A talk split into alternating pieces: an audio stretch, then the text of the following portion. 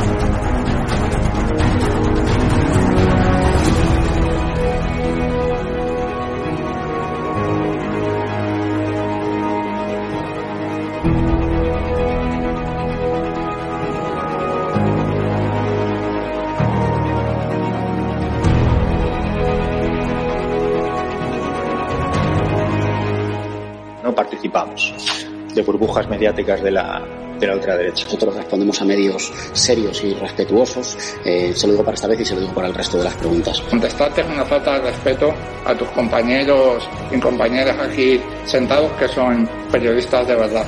Si no et sap greu, nosaltres no donarem joc a, als mitjans ultradretans espanyols. Usted tiene todo el derecho a hacer las preguntas y yo tengo todo el derecho a no contestárselas. ¿Por qué no puede responder? Al final los españoles le pagamos sus sueldos. Vamos a contestar a la extrema derecha, gracias. Ah, no. Ni cobrando un sueldo que pagamos todos los españoles y un medio No vamos a contestar a la extrema derecha. La pregunta es ¿qué hace usted aquí? Yo condeno que se den siempre informaciones falsas. Muchas gracias. Estupendo. Lo dice la fiscalía, no lo digo. Eh, no, no. Lo que sí que me sorprende es que un representante de un canal de YouTube esté aquí. Cobran más de 125.000 euros al año en esta Cámara, estoy acreditado en este medio de comunicación, estoy igualmente legitimado de mis compañeros, a pesar de que usted prometió que iba a abandonar el Congreso, lo único que se le pide es que ya que cobra un sueldo público de todos los españoles, conteste a un periodista debidamente acreditado en un tema de reciente actualidad. Muchísimas gracias. No participamos de burbujas mediáticas de la ultraderecha.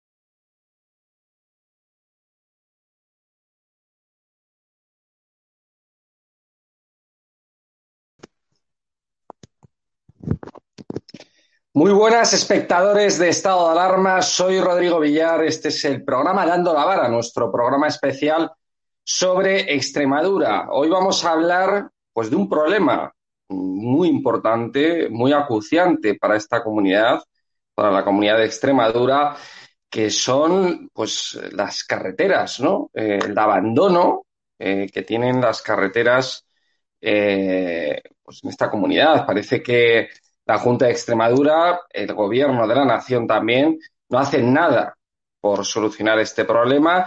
La, eh, vamos, la carretera que une Badajoz eh, con Cáceres, hay tramos que, es que mm, directamente no tienen ni protección, ni quitamiedos, absolutamente nada. Mm, a mí, personalmente, me han contado personas que viven allí que se han encontrado incluso jabalís eh, cruzando las carreteras, es decir, o sea, un, un desmadre, ¿no? No, no están cuidando nada las infraestructuras en esta comunidad. Y es que ya no son las carreteras, ¿no? Las, comunicaciones son importantísimas para que una comunidad pues esté integrada en el resto del territorio de la nación, ¿no? Para que haya buenas comunicaciones, no solamente el famoso tren, ¿no? Que también es algo totalmente surrealista que Extremadura tenga eh, unas comunicaciones ferroviarias tan, tan antiguas eh, y tan deterioradas, ¿no? Como las tienen. Un tren de Badajoz a Madrid, por ejemplo, tarda ocho horas en llegar. Esto es inaceptable. Pero ¿qué pasa? Que también, también están las carreteras, ¿no? Entonces, bueno, vamos a hablar de este tema con Manuel Barragán, que es el vicesecretario jurídico eh, de Vox, y con Amparo Gonzalo, que es eh, la vicesecretaria de afiliación de Vox. ¿Qué tal, Manuel? ¿Cómo estáis? Bienvenidos los dos, Amparo. Hola, ¿qué tal? Buenas noches. Buenas noches, ¿qué tal? Disculpadme que tuve un problemilla técnico al principio. Esto son cosas del directo. Eh, no sé por qué, pero creo que es con este programa y el de Castilla-La Mancha que siempre tengo mala suerte y siempre me pasa algo. Pero bueno, ya está solucionado. Eh, Manuel, cuéntanos, ¿qué ocurre en Extremadura? ¿Por qué la tienen tan abandonada? ¿Por qué eh, ese problema con las carreteras, que es que es lo que yo decía antes, ¿no? La carretera que une Badajoz de Cáceres con Badajoz, esto es, es lamentable, ¿no? Sí, mira, aquí no hay un problema que no es de Extremadura. El enfoque que hay que hacer es que hay un problema que hay en España, que no hay una planificación de obras públicas. Lo que no puede ser es que España, que está dividida en 17 eh, reinos de taifas, eh, resulta que no existe un plan general de obras públicas que, sea un plan de futuro, es decir, que se estudie todas las comunicaciones posibles que existen, sobre todo que son de vía eh, que son por tierra, son eh, vía mm. ferroviaria, el, tren y especialmente carreteras, y ver cuáles son las que se tienen que potenciar, cuáles son las que se tienen que arreglar, un plan de conservación que no esté dividido en 17 comunidades o 17 trocitos, entonces, aquí tenemos un problema que vamos a hablar de lo que pasa aquí, pero es que hay que entenderlo que esto es un problema nacional. Es un problema nacional en el sentido de que, por ejemplo, eh, eh, este problema se traslada también a lo que son a los recursos hídricos, es decir, al tema de la infraestructura de, pantano, de embalse y tal. Es decir, esto es todo un desbarajuste que está todo provocado por, la, por el sistema autonómico. Cuando España era un Estado unitario, realmente pues existía un plan eh, de infraestructura general para toda España y la verdad que, siempre debe ser una cosa de futuro que, mm, con, que sea un plan patriótico, es decir, que no sea visto por un partido para cuatro años vista, sino que sea una, una cuestión que sea vista para, para el futuro, para, para más tiempo. Entonces, lo que vamos a traer aquí esta noche es eh, hablar de ciertos tramos de carretera que lo que provoca que esa falta de conservación lo que provoca es que eh, hay, se produce una, una eh, en este caso, eh, despoblación, porque no hay atractivo para vivir en ese sitio. No pueden ir personas para hacer turismo, no pueden ir, por ejemplo, para el tema de para proveer servicios, pues bastante lamentable también. Entonces, eh, después volviendo a, la primera pregunta de lo de la carretera Badajoz-Cáceres, es cierto que. Manuel, un paréntesis, un, paréntesis, perdona. Le voy a pedir a Ricardo, que es el realizador, para poderlo liberar, porque eh, estoy solucionando eh, un problemilla técnico, esto, que nos ponga los tres y que nos ponga los tres y yo ya me quedo realizando. Vale. Vale, perfecto. Ya está. Ricardo, muchas gracias. Eh, Manuel, continúa. Sí, mira, con, respecto a la carretera de Badajoz Cáceres, era una carretera que en principio era una carretera del Estado que fue, que fue cedida a la Comunidad Autónoma de Extremadura y la Comunidad Autónoma de Extremadura la ha tenido que devolver al Estado porque es la única forma oh. de convertirla en autovía. Están dándole vuelta para arriba y para abajo a ver qué hacen, al final no están haciendo nada. Lo que sí es cierto que no solamente es la conservación del firme, es la conservación de la señalización, es la conservación de las cunetas, es decir, que se limpie, porque te encuentras carreteras estas secundarias que están en muy mal estado. En muy mal estado por no haber habido un plan de conservación de las carreteras, es decir, como eh, no existe ese plan, cuando hay tanto, pasa tanto tiempo sin que se sin que se, exista una eh, conservación adecuada, las carreteras se deterioran con más rapidez. Y después también hay otra cuestión, lo del tema del tren, porque he consultado para hacer un viaje eh, a Sevilla, tema de tren de Badajoz Sevilla, que estamos, pues estamos hablando por unos mm, son dos horas en coche. Son dos sí, horas en coche. Sí, 220 kilómetros. Mm. Pues cuatro horas, cuatro horas. Porque hace eh, va de, de Badajoz Mérida, Mérida tal, después empieza a hacer transbordo, no sé qué, no sé cuánto, cuatro horas. ¿Eso qué, qué atractivo es? Ninguno. Es decir, aquí en Extremadura funciona lo que es el, transporte terrestre de toda la vida. Coches mm. y autobuses. Lo que es el tema de trenes, pues para el tema de larga distancia, sí te compensa. Lo que no puede ser es que esté perdiendo el tiempo cuatro horas cuando puede utilizar un coche o un autobús que lo hacen menos.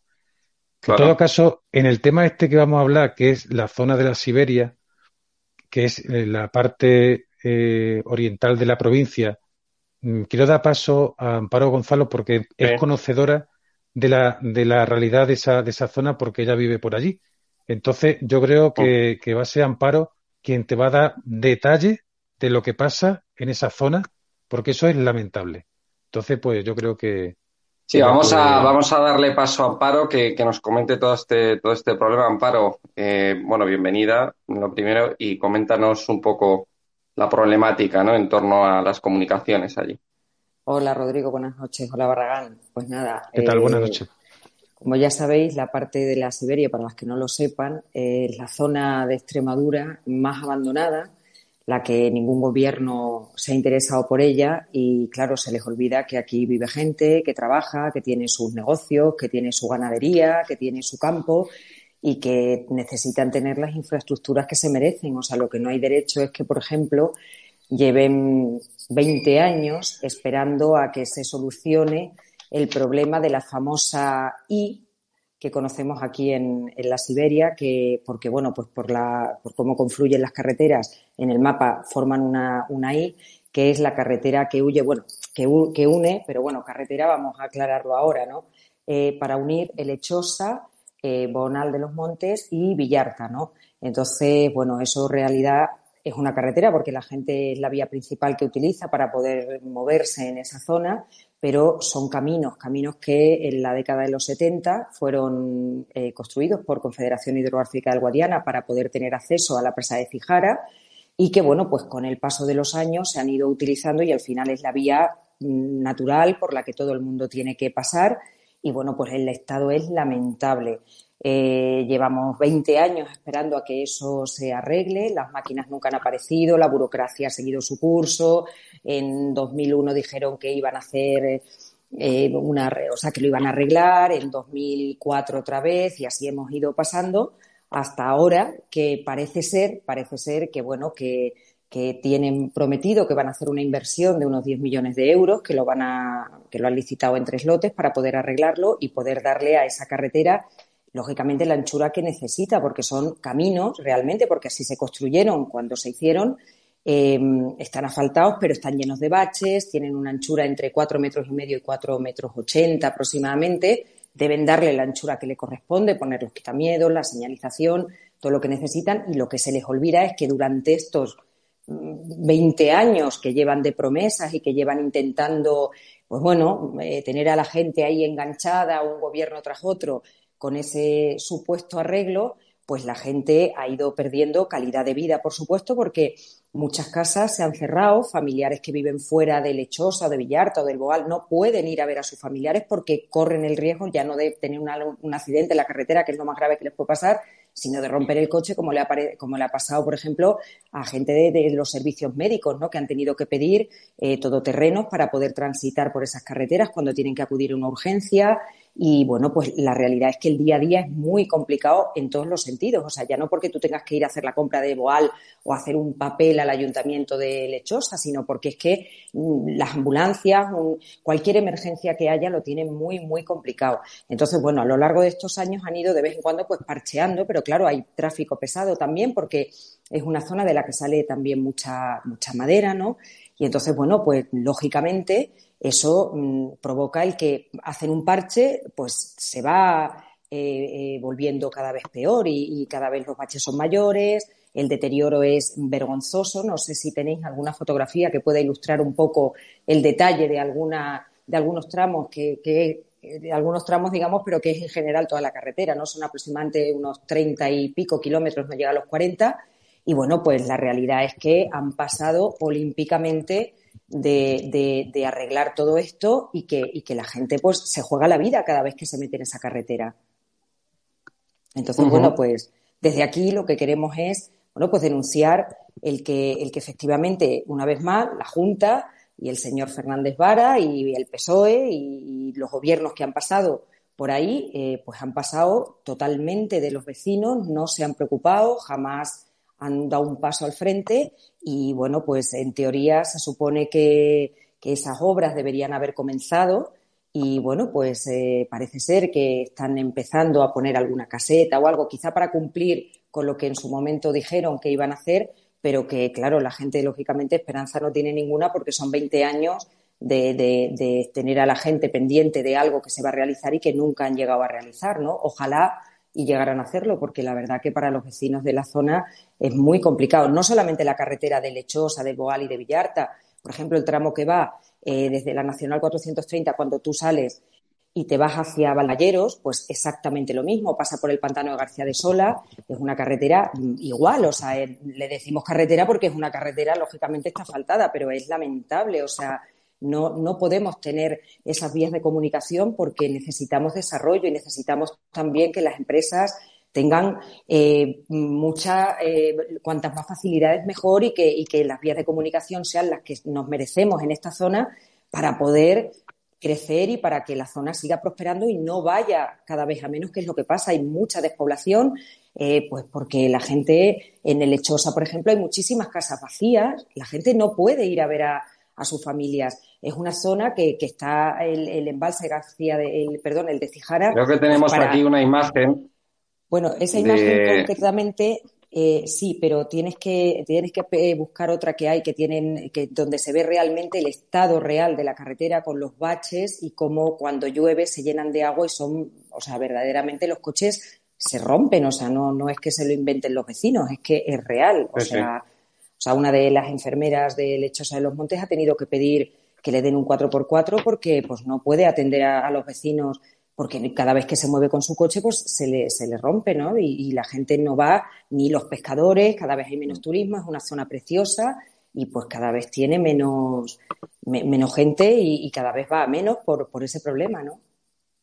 Vamos a tener una imagen de esa carretera con, los socavones, que es que es, es, increíble, o sea, porque es que parece una carretera de, de, de, un país del tercer mundo, ¿no? Totalmente. yo, pero lo que pasa es que no entiendo por qué, por qué este abandono, ¿no? O sea, ¿por qué la Junta de Extremadura no hace absolutamente nada? Porque al fin pues y al cabo es su comunidad, es decir, lo, lo, lo lo que, lo que tiendes a hacer cuando gobiernas una comunidad es mejorarla, ¿no? Y tenerla bien y, sentirte orgulloso, ¿no? De, tenerla bonita y demás, pero... Al final, estas carreteras, por llamarlas de alguna manera, que en realidad no son carreteras, son caminos, porque eran los caminos que se hicieron para poder acceder a la, a la presa, ¿no? Eh, pues mm. eran, los construyó eh, Confederación Hidrográfica del Guadiana.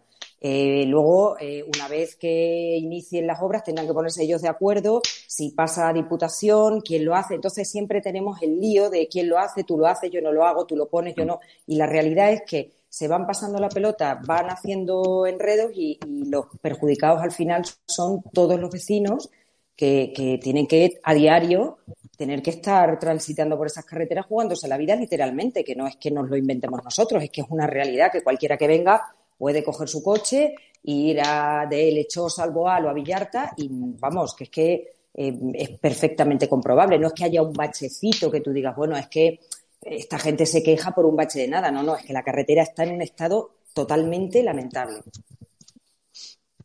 Sí, eh, Manuel, ¿tú querías comentar algo? Sí, vamos, aquí siempre hay un lío de que las administraciones tienen todas competencias y ninguna tiene competencia. Que si confederación, que si diputación provincial, que si demarcación de carretera del Estado. Tenemos ya la imagen, un momento. Sí. Sí. A ver. Ah. Sí. Esta, por ejemplo, es una imagen de la carretera de la Siberia lleno de socavones. Claro, por ahí no se puede circular. Es decir, esto es, esto es increíble, ¿no? O sea, es algo lamentable totalmente. Es, o sea, es que, pues, no sé, o sea, esto se merece una, vamos, se merece, esto, esto, esto, esto es para que dimitan, para que Vara dimita o para que alguien dimita. Hmm, y además no te olvides que es que ahí, ahí lo que pasa eh, que sí, quería decir una cosa casi como ahí lo que pasa no se puede no se puede pintar ni siquiera coleta rata. No se puede pintar ni coleta rata, porque no se puede pintar. Hmm. la famosa anécdota aquella, es, que, encima es que es imposible. Pintar coleta rata es imposible, porque es que no, ahí la, pintura no agarra. Es que hmm. lo curioso de esto, vamos a ver, esos baches no se hacen de la noche a la mañana. Eso es oh. la dejadez de 40, de 50 años, porque no le oh. importan. Mira, ¿sabes sabe lo que ocurre aquí en Extremadura? que las propias administraciones no saben qué pasa en donde tienen competencia, ni saben lo que pasa en los centros de salud, porque como no hacen inspecciones ni ven absolutamente nada, pues no saben lo que pasa. No saben lo que pasa en muchas carreteras porque no, se acercan a verla. No hay una inspección que vaya periódicamente pasando tal. A veces no, no saben lo que pasa en los colegios, porque no, mm. las inspecciones son aleatorias cuando les parece y tal. Es decir, muchas, muchas cosas se, se mueven porque los propios vecinos de la zona hacen escrito y cuando hace ya un escrito se mete la administración y cuando hace el segundo, hace el tercero y hace el cuarto, ya va un inspector de, si es de carretera o de educación o lo que sea, o de sanidad de ramo que corresponda, y entonces va a verlo. Pero no hay, no va de motu propio. Ese es el problema, es decir, hay una administración eh, eh, llena de funcionarios, de trabajadores laborales o de lo que sea, pero después no se preocupa de cómo están esos servicios. Ese, esa, esa carretera, porque eso eh, ahí lo que antiguamente era, son las pistas, las pistas que se hacían. Mm, la, verdad que lo hacían cuando no había maquinaria, pues era desmonte, era unos ingenieros que veía dónde, mm, dónde se podía hacer con menos trabajo y tal, por eso normalmente suele haber muchas curvas, utilizaban lo que eran los caminos naturales y tal, y entonces le iban echando lo que sobraba de un sitio o sobraba en otro para hacer la, eh, eh, que fuese eh, equilibrado el terreno y tal. Lo que pasa es que después se le echa el asfalto y ya no se le ha echado nada, no se le ha echado nada. Entonces no ha, habido una dejadez absoluta. Al final, ¿quién, quién ha sufrido? el propio vecindario de esos pueblos. ¿Por qué? Porque como esto ha sido un, un proceso de 40 años, resulta que pues ahora se dan cuenta que se han cerrado muchas casas, que hay negocios que no se, que no se han desarrollado, que hay viajeros que no van a llegar mejor nunca o que van a tardar en llegar, que las industrias, si alguna tenía intención de instalarse ahí, pues no se, va, no se han instalado o no tendrá intención nunca de instalarse, porque la verdad es que echa para atrás esa infraestructura. Pero que lo saben perfectamente, lo podrían saber perfectamente si hiciera realmente bien su trabajo. Estamos hablando la clase política, que son los que tienen que decirle a los funcionarios, ustedes tienen también una labor de inspección y tienen que ver cómo están las carreteras, cómo están los colegios, cómo están tal. Siempre espera a que pase algo y entonces cuando manda a los inspectores. Entonces eso es lo que ocurre, que son muchas administraciones, muchas competencias, 17 pirañas autonómicas, eh, 17 reinos de taifa, 17 parlamentos eh, autonómicos, 17 estaditos con, como digo yo, mancomunidades de provincias con, eh, con poderes legislativos, que eso es una, es una auténtica barbaridad. Y entonces, pues lo que ocurre es que todo el mundo ahí, eh, todo lleno todo de problemas, y al final, pues no se arregla ninguno. Y no hay tampoco una planificación, porque esto es falta de planificación de conservación. Si es de, ahora dice, no, es que esto es de confederación. Confederación dice, no, es que esto es que no tenemos partida presupuestaria. No, es que la Diputación tampoco puede actuar ahí porque es competencia de otra administración. Se pasa la pelota uno a otro y los ciudadanos, pues al final, pues se, van haciendo mayores, los pueblos se van, van envejeciendo, van perdiendo población, se van perdiendo y después pues tienen que pedir prestado todo terreno para poder pasar por esos hoyos. Por eso son hoyos, auténticos hoyos. No, no, y que en realidad hay mucha gente, y eso es cierto, ¿eh? porque yo vivo aquí en la zona y lo conozco perfectamente, y conozco gente que vive en Lechosa, que vive en Villarta, y que hay gente que tiene familiares que no vienen eh, porque, porque no se van a jugar el que su coche se les quede en uno de los agujeros, que es que es literal, o sea, que no es que sea que digan, bueno, están exagerando, no, no, o sea, la realidad es que la Siberia extremeña, a pesar de que su nombre puede un poco eh, mandarnos a, Rusia, no tenemos nada que ver, es verde, tiene mucha agua, somos la zona de Extremadura que más kilómetros de costa dulce tiene y de España, de hecho, tenemos, somos reserva de la biosfera, eh, concretamente en esta famosa I que estamos comentando ahora, tenemos la reserva de Cijara, el pantano de Cijara, tenemos eh, el embalse García de Sola también muy cerca, o sea que es una zona que tiene realmente una belleza impresionante que es la gran desconocida porque mucha gente, pues es verdad que porque tenemos unas infraestructuras que dan pena, porque ya salgámonos de, de estos caminos y vayámonos a la Nacional 430, eso ya es para tirarte al suelo, o sea, en el tramo que hay, yo te voy a poner un ejemplo, el tramo que hay de 430 desde mi casa eh, hasta Herrera, por ejemplo, eh, o sea, eh, es impresionante, o sea, el firme, es que no, no, tú dices, pero ¿cómo es posible la cantidad de tráfico que soporta diariamente de camiones, de todo, y que les da igual, o sea, y que la gente tiene que coger su coche para hacer, eh, en Herrera tenemos los juzgados, o sea, la gente tiene que moverse, tenemos que hacer un montón de cosas y todas las carreteras son lamentables. Entonces no entendemos por qué una zona como esta, que cada vez tiene menos población, que la gente cada vez pues tiene menos eh, ganas de estar y, se les va cortando los recursos y no y no les no se no nos dan nada pues no entiendo que, a qué esperan no o sea qué esperan estos señores que, que cuando además curiosamente la mayoría de los ayuntamientos están gobernados por el PSOE, o sea que es que eso ya es para, vamos, para tirarte al suelo, o sea, si los propios ayuntamientos gobernados por el PSOE, cuando su señorito, el señor Vara, eh, les podría intentar, o sea, al menos podrían hacer algo por, por todo esto, ¿no? Y es lo que te llama la atención, es que les da exactamente igual, o sea, no, no, no les interesa nada. Una de las funciones que tiene, una de las funciones que tiene estos alcaldes socialistas es parar cualquier iniciativa ciudadana de reclamación porque la gente, alguno va primero al ayuntamiento a preguntar y dice, no, no, eso ya nos encargamos nosotros de preguntar en donde sea, la Diputación, la Junta y tal. Entonces, ellos son los que amortiguan siempre cualquier tipo de iniciativa ciudadana. La intenta siempre parar, siempre meten infiltrado, si por ejemplo es una organización, una asociación o lo que sea de vecinos, y al final lo que hacen es que esos señores pues forman parte del sistema caciquil que hay aquí en Extremadura, que es un sistema que es perfectamente identificable, como lo hay en Andalucía, como lo hay en Castilla-La Mancha, como lo hay en Castilla-León, muchísimos sitios. Sobre todo donde hay, donde hay eh, territorio muy rural, ese sistema caciquil existe con mucha fuerza. En el ámbito urbano es más difícil porque la gente va a su bola, pero en el ámbito rural siempre va a existir y va es muy difícil, muy difícil de erradicar. Por ejemplo, con el sistema autonómico se ha implementado el caciquismo, eso está más claro que el agua.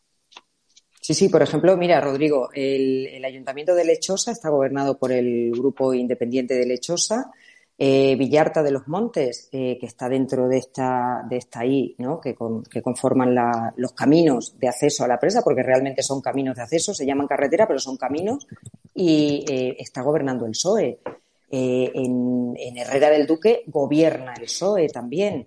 En Ciruela gobierna el PSOE, en Puebla del Cocer gobierna el PSOE. Aquí en mi pueblo está el PP, en Talarrubias también, pero te quiero decir que en el 90% de los pueblos está el PSOE. O sea, ¿cómo es posible que es que mm, les da exactamente igual? Bueno, es lo que decía, es lo que decía Manuel, ¿no? El caciquismo en, los, en, las zonas rurales, en los pueblos pequeños, pues es que es, es, es, muy difícil de erradicar porque la gente realmente tiene miedo a, a votar a otra cosa.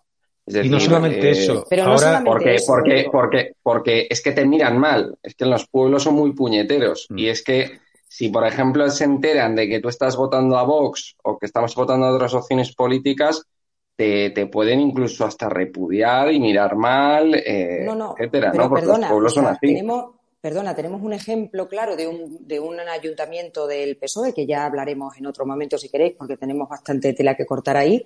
Por ejemplo, en Herrera del Duque, o sea, en ese ayuntamiento no se puede protestar porque pues a lo mejor vas a solicitar una licencia para hacerte una casa y resulta que te dicen que no.